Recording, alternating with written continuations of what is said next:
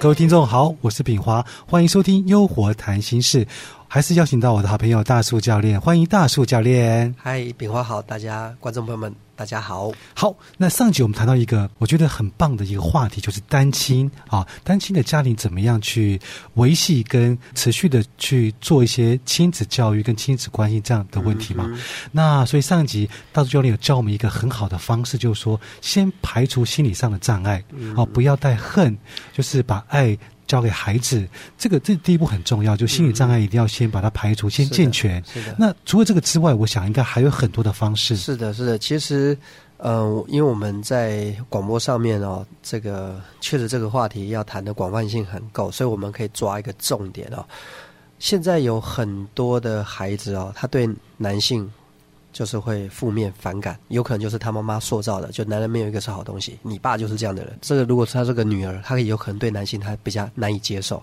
那如果他是个男孩，然后他爸爸一直说到说女人都是很坏，你看你妈就这样对待我，什么蛇蝎，什么最毒妇人心，那也会造成这个男孩以后对女孩的这种接受度。所以其实很多的家长可能他都忽略了他对另外一半的这种观感。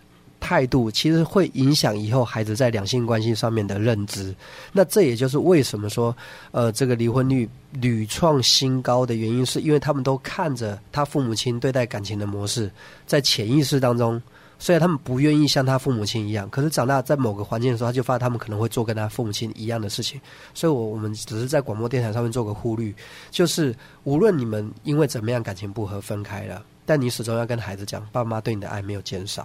就这样子，我觉得这是一个诉求啊。所以亲子关系其实会影响到未来的两性关系的相处，哎，哦，其实都是一连串的，是吧？是在这块，我觉得还要提到一点，这一个点呢，也能帮很多的父母解开心里面的一个结。我讲的那个瓶颈啊，打结的结。因为我们在第一集的时候，我们在上一集的时候有谈到那父母亲对孩子的愧疚感。那其实我用这个观感来去描述的话，我想很多的父母亲也许能够从这个愧疚感当中走出来。我是这么认为的哦，这个还是要带点个人的观感啊，以免这个说的太主观了。我始终会对父母亲说哈，当你是他妈妈，你怀胎十月这个过程当中。你做了太多的付出，因为最近母亲节又要到了。那在网络上有流传一个影片，所以如果有一份工作二十四小时不能休息，然后呢又没有任何酬劳，什么都要会做，然后怎样怎样怎样，你愿不愿意接受这份工作？很多人就说这怎么可能会有人愿意做这份工作？那有人说有这份工作就叫母亲。啊，就是类似在网络上可以搜寻到这样的一个影片。那我要讲的意思说，你作为一个父亲或母亲呢，我们以母亲来来讲好了，你光是把他生下来这个恩情啊，这个就已经非常的大了，就对孩子已经没有任何愧疚了。因为你可以不用把他生下，或者是你可以糟蹋自己的身体啊，或者是出生一些意外啊，生个病啊什么。可是你如果没有，你把他生下来，其实你对孩子的。这个恩情有够大了，可是生的时候还要养，要养得好，这个恩情才会更好吧？对，就是说，因为哦，这里面真的我们这个亲子教育真的是太棒了。我这里面就在谈，它有一点因果的关系。那个因果关系是这样子的：当父母亲觉得对孩子有愧疚的时候，就有点类似，丙华，你欠我钱，嗯，你欠我钱，你知道吗？你欠我钱，说我对你的态度不会好，因为你欠我钱。那我就居下风，你是上风。对，就是你欠我钱，我干嘛对你态度好？是你要对我好才对。你欠我钱呢，是你欠我钱呢。所以你去当父母亲对孩子有愧疚的时候，孩子渐渐就会不懂得感恩，因为他觉得父母亲你欠我的，你欠我的，所以我就想怎么样就怎么样，因为你欠我的，你干嘛把我生下来啊？这是一个很奇怪的逻辑。可是当父母对孩子有愧疚感，我几乎看到的都是这个孩子会不懂得感恩。哦，因为这个你传递给孩子就是爸妈欠你的。爸爸妈妈对不起你，爸妈没有让你过好的生活，所以他就理所当然的可出很多的篓子，说因为你欠我的，所以你应该这样。所以我希望在广播电台上做一个这样的呼吁：父母亲不要再传递那个讯息，说孩子我对你有愧疚，因为他真的没好处。嗯，反而是什么？我把你生下来了，接下来你要好好的努力，靠你自己。你要活什么样的人生？你想过什么样的日子？这都是你自己要去努力的。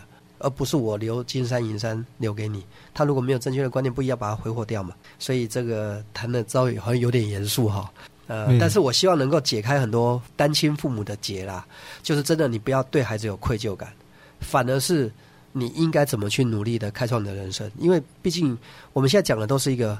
合理的现象就是大家只是离婚而已。可是我们有没有想过，有些现实情况是你可能一生下来，母亲难产就去世了，对，或者他父亲是呃航海员呃海难去世了，或或者他是个飞行员空难去世，或者他是个探险家他去世，也就是假设这个人就没爹没娘，你说他还能怨谁？他父母亲都不在了。你这个孩子，你还有一个什么样的态度？说，哎，父母亲，你欠我什么？那时候他只能我要去努力，我要去面对我的人生。他只会在内心感谢父母亲、母亲，你把我生下来，接下来是我自己的事，我要奋斗，我要努力。我只是在谈说这个心态啊，其实很多孩子的心态不正确，是父母亲传递下去的。不要把它当做是不好的事情，对不对？对对可以当做好的事情，不要消极，不要悲观，就是比较正向的一个态度跟想法是，的，是的，对不对？哎，刚刚有大概提到，就说，呃，现在如果是担心的家庭，对不对？担心生活，那先健全心理障碍，然后呢，就说有时候就是父代母职或是母代父职，这个角色扮演其实也不是那么容易，对不对？呃，对对对，我刚才那个饼花就是我们回应到上一集，当你真的是单亲教养的时候，那真的是责无旁贷。我们经常讲严父慈母，严母慈父，他他们两个是互相的。你如果妈妈很严厉，爸爸就要和蔼一点；如果爸爸很严厉，妈妈就要慈祥一点。你不能两个人都很软，或两个人都很硬。对，那当你是单亲的时候，你会发现，那我怎么办？这时候你真的要刚柔并济。好比如说你是单亲妈妈，那你就要有时候你就要把爸爸那一份的爱也承担了。对孩子，你还是该有的严厉要有严厉，该有的温柔要有温柔。那如果他是单亲爸爸，那他就得母亲的那一份温柔他得承担了。他该要求孩子要求孩子，可是该疼疼惜、该爱惜孩子还得爱惜。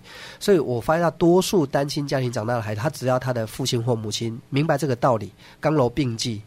就是恩威并施，通常这个孩子他真的不会因为单亲而有什么呃性格发展的不健康，或者有什么呃缺失。我我看到很多的例子是，只要这个父亲跟母亲他愿意做更多给孩子完整的爱。当然这里面还提到一点，那我们想呼吁的啦，多数的人他可能会觉得，呃好比说父亲他就说哦，我得给孩子找个妈，所以他可能找另外一个女人，可是孩子不一定接受。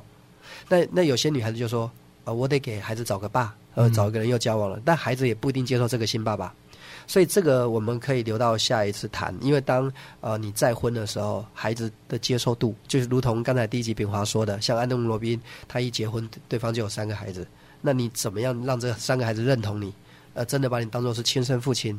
这个呃对任何人而言都是挑战，这不是我们在这边呃广播电台说一说说的很轻松很容易就就过去了。其实很多人都面临过这个问题，就是当你再婚的时候，对方有孩子，你也有孩子，那到底你如何视如己出，一视同仁，给他同等的爱？那孩子的心态怎么调整？我觉得这些都是功课，所以这个很很不容易，对不对？很不容易。很不容易。那这个问题是我们等到下一集再说，对不对？是因为这个话题要一开吧？我想我我怕我一开讲，然后我们就说，哎，时间又到了。对，这话题确实是比较深哈、嗯所以刚刚提到说刚柔并济，那如果说我们的性格上来讲，其实就不是一个很温柔的的人，那我们怎么样去把这个角色扮演好呢？有没有比较简单的方式？哎呀，这个就是技巧跟方法了。我我们如果时间够的话，我把这个技巧方法大概说一下哈。就是说，无论他是刚的还是柔的，那我觉得在教育孩子过程当中，最重要的一件事叫沟通。嗯，那么沟通这件事情，几乎是呃关系着所有的关系是否成或败的关键在于沟通的程度，也就是所有人际关系上面的误解、代沟，几乎都是因为这个沟通方法不对。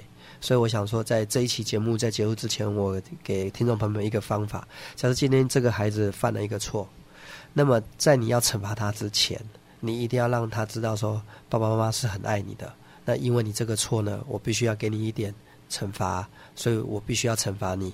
你理解吗？是因为很爱你，说我要做这件事。如果孩子接受到这个讯息，你叫他罚站、罚跪，呃，举就半蹲、举水桶，甚至打他几下手心，我觉得这孩子都能理解到，这是我爸爸很爱我，或妈妈很爱我，但我犯了错。可是我们现在绝大多数父母是先打完了。然后才说，你知道爸爸妈妈很爱你，你知道吗？这时候他已经来不及了，因为孩子已经认为你打我，你就是不爱我了。嗯嗯这时候你事后再来说爱我，已经来不及了。所以这个顺序是很多人的盲点。那我看到绝大多数的会懂得去教育孩子，都会在前面先沟通，然后后面再做惩罚的机制。通常孩子会很受教。好哇，今天又得到很多的收获哈、今天我们时间又到了，是的是的那今天非常谢谢大树教练。好的，我们就下次再接着聊。好，别忘了下次继续收听我们的《优活谈心事》，拜拜啦，拜拜拜